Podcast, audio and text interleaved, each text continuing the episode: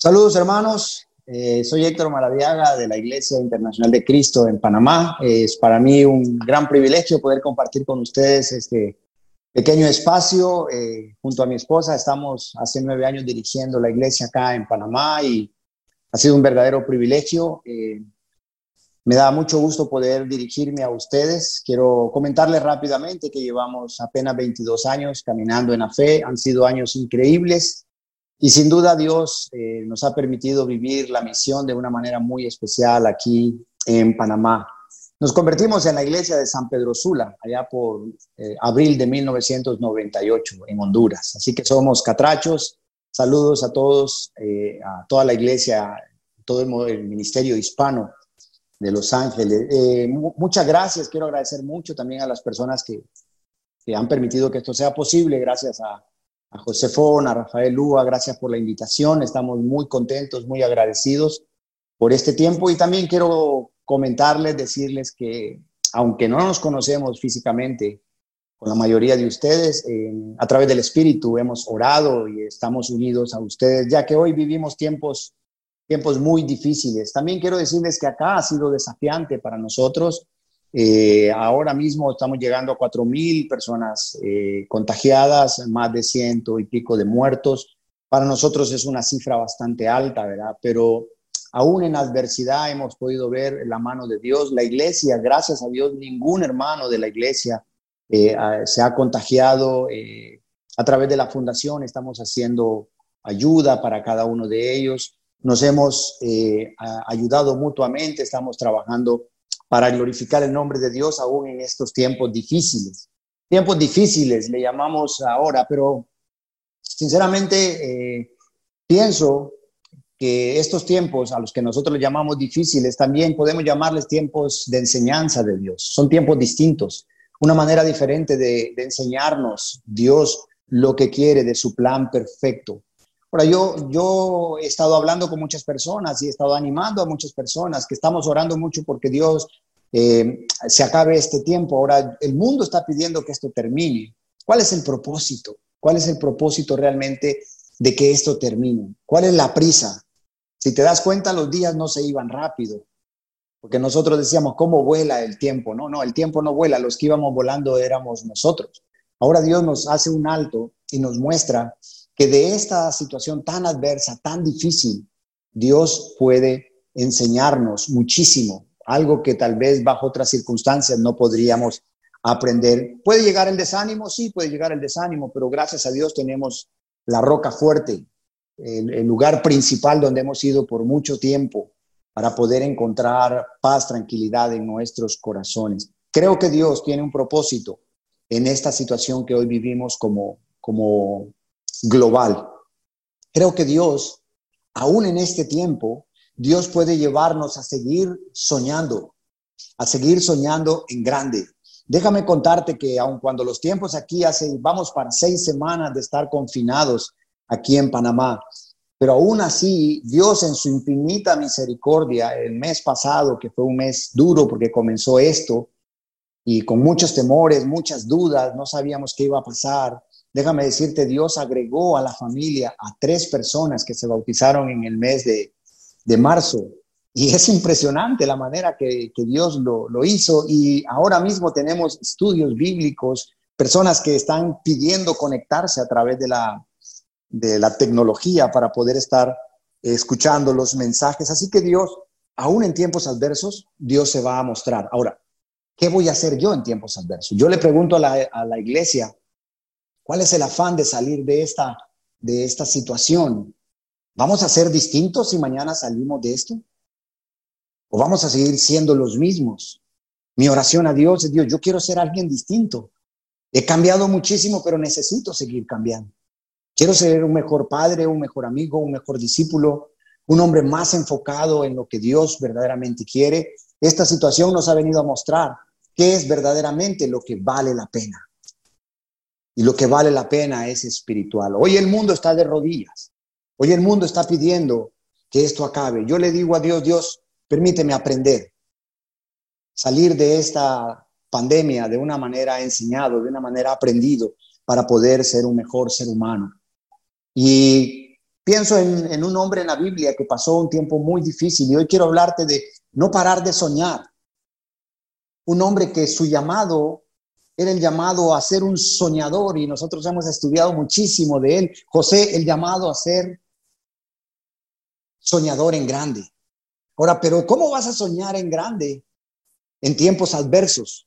Todos hemos leído esa historia y es impresionante de José el soñador, pero el tamaño de sus sueños eran tan grandes que las circunstancias nunca desviaron su atención.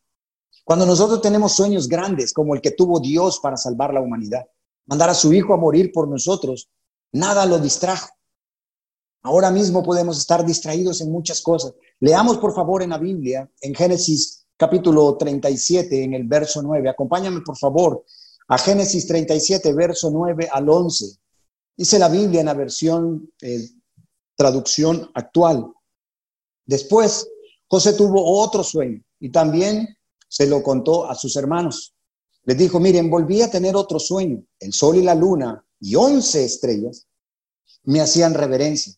Cuando les contó a su papá y a sus hermanos, su papá lo regañó y le dijo, ¿qué clase de sueño es que ese que tuviste? ¿Acaso es cierto que yo, tu mamá y tus hermanos vamos a postrarnos ante ti?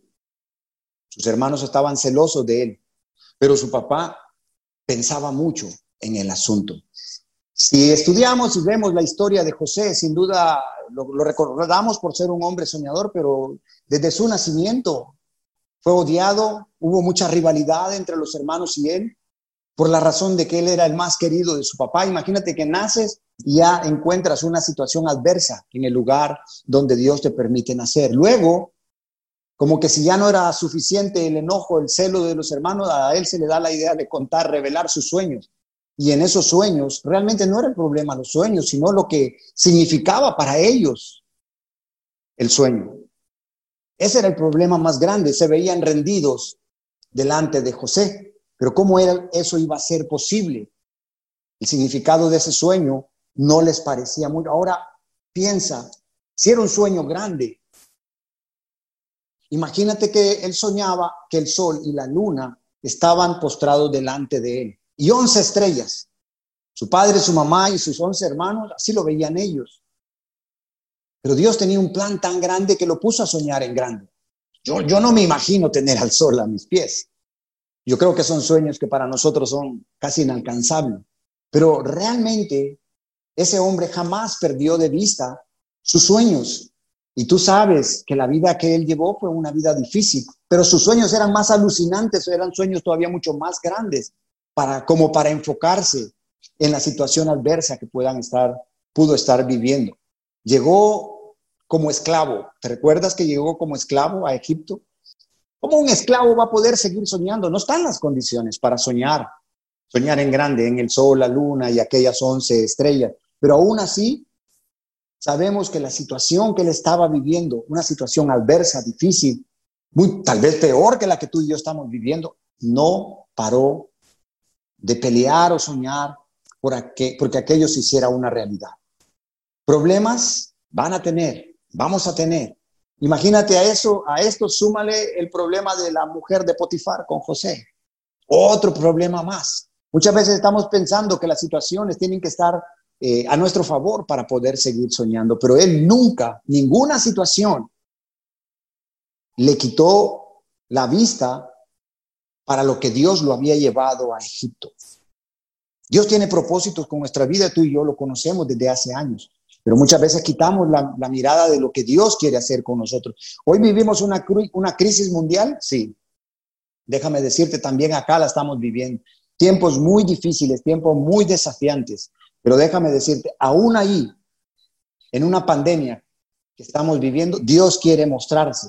Imagínate si todos estamos pidiendo que esto termine y si el plan de Dios es que donde estemos sigamos soñando por su misión y si el plan de Dios es que esto no pare hasta que el mundo lo conozca a Él, no hubo un tiempo más prodigio, un tiempo más increíble de crecimiento de la iglesia que cuando comenzó la persecución. Hoy estamos no en persecución, estamos cómodos en casa, pero esto no debe parar de llevarnos a parar de soñar por lo que Dios nos convirtió en cristianos. Soñar por el mundo y soñar en grande. Dios ha puesto en cada uno de nosotros su corazón. Y una de las características del corazón de Dios es un corazón apasionado por los perdidos. Es un corazón misionero. El sueño de Jesús es que todos se salven. Y ahí estás tú incluido y estoy yo incluido. No importa dónde estemos. Hoy es tiempo de mostrar cómo está y qué es verdaderamente nuestra fe, de qué estamos verdaderamente hechos. Hoy tenemos tanto que hace dos, tres meses no teníamos, era tiempo. Hoy tenemos mucho tiempo. Los que poníamos pretexto para no, no cumplir el mensaje o la misión de Jesús, el Evangelio de Jesús, pues hoy tenemos mucho tiempo, hoy tenemos tecnología. Donde estés, te animo hermano, te animo a que seas una persona que sigue soñando porque este mundo sea salvo. Las circunstancias no nos deben parar. Las circunstancias no pararon a Dios. Las circunstancias no pararon a Jesús para que el sueño de salvación se cumpliera. En la Biblia existe un hombre, rápidamente, que lo quiero compartir esta noche, que pasó muchas situaciones difíciles, entre ellas muchas veces preso. Pablo, y mira lo que dice la Biblia en Filipenses, capítulo 1, en el verso 12, dice la Biblia, hermanos, quiero que sepan que lo que, se me, que lo que me ha pasado ha servido para que, para que se conozca más la buena noticia de salvación. Toda la guardia de palacio y los demás saben que llevo cadenas porque sirvo a Cristo. Además, mis cadenas, escucha bien esto, hermano, mis cadenas han servido para animar a la mayoría de mis hermanos en el Señor a no tener miedo de dar a conocer el mensaje. ¿Cuál era la condición de este hombre? Estaba preso. Pablo estaba preso y aún dice que la condición no le impidió a él dar ánimo. Aún allí, no, no, él no paró de, evangelizar. Aún allí él estaba dando ánimo. Dice la Biblia a no tener miedo. ¿Cuál es el propósito de él? ¿Quién de nosotros en un confinamiento como el que estamos estamos pensando en las demás personas? Pablo estaba pensando en animar a los hermanos a no tener miedo de predicar el mensaje. ¿Y cuál fue el resultado?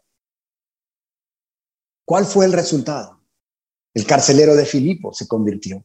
Mira qué interesante. Algunas veces pensamos que cuando estamos libres eh, en locomoción, que podemos ir a uno u otro lugar, podemos ser más evangelísticos. Pero, hey, ahí tenemos un ejemplo. Un hombre que estaba confinado, estaba preso, aún con condiciones peores que la tuya y la mía, y no dejó de soñar por el propósito para el cual Dios lo salvó. La misión se cumplió. Muchas veces esperamos condiciones buenas. Hemos vivido en muchas condiciones buenas por mucho tiempo. Ahora estamos en una condición distinta. Yo no le llamo mala, una condición distinta para poder ser distintos en nuestra forma de llegar a las personas. La gente necesita esperanza. Es un buen tiempo. Personas que no habían arrodillado delante de Dios, hoy lo están haciendo. Donde tú estés, no dejes de soñar por la misión a la que Dios nos llamó a cada uno de nosotros. Volvamos rápidamente a, a José. Y leamos, por favor, en Génesis capítulo 41 y veamos qué pasó con José. ¿Qué pasó con su sueño? ¿Valió la pena realmente? Mira lo que dice la Biblia en Génesis 41, 39. Y a José le dijo, no hay nadie más inteligente y sabio que tú, pues Dios te ha hecho saber todo esto. Tú te harás cargo de mi palacio y todo mi pueblo obedecerá tus órdenes. Solo yo seré más que tú, porque soy el rey. Mira, yo te nombro gobernador de todo el país de Egipto. Al decir esto, el faraón se quitó de la mano el anillo que tenía su sello oficial y se lo puso a José. Luego ordenó que lo vistieran con ropa de lino muy fino y que le pusieran un collar de oro en el cuello. El esclavo aquel, miren qué termina. Hubieron cosas que pudieron haberle quitado el sueño que hoy lo vemos materializado, sí lo hubieron. Pero él pudo, decir en ese momento, sueño cumplido, sueño hecho realidad. No fue fácil, no será fácil. De donde, de, donde estamos no, no será fácil. pero el sueño se tiene que hacer realidad. José nunca se excusó por todas las circunstancias que pasó y tú y yo los conocemos muy bien, pero él puso su mirada en un sueño real. Tú puedes hacer el sueño de Cristo se haga una realidad. Tú eres un misionero donde Dios te tiene, hermano. No necesitamos ir a África, no necesitas venir a Centroamérica para ser misionero. Dios te ha puesto en el lugar donde estás. Hoy es tiempo de poder mostrar la gracia de Dios, la gracia infinita de Dios a través de tu propia vida. Hermano, Satanás creía que iba a detener la iglesia, pero no la ha detenido. La iglesia se ha multiplicado. Hoy hay más personas, hoy mucha, hay muchas más personas ahora mismo conectadas a través de la tecnología que cuando estábamos reunidos en un lugar. Así que la iglesia no es cuatro paredes, la iglesia es, eres tú y soy yo en el lugar donde nos encontremos. ¿Para qué? Para cumplir el sueño de Jesús. Soñar en grande, soñar para Dios, el, el mejor regalo que le podemos dar a Dios es ser misioneros donde Él nos tiene. Hermanos, les queremos de todo corazón. Esperamos un día poder saludarlos personalmente. Esperamos que Dios nos libre de esta situación Espero que podamos salir de acá, de esta etapa de vida, eh, fortalecidos y marcando una diferencia. Dios bendiga a la iglesia en el mundo entero. Un fuerte abrazo a la distancia. Les queremos de todo corazón. Saludos.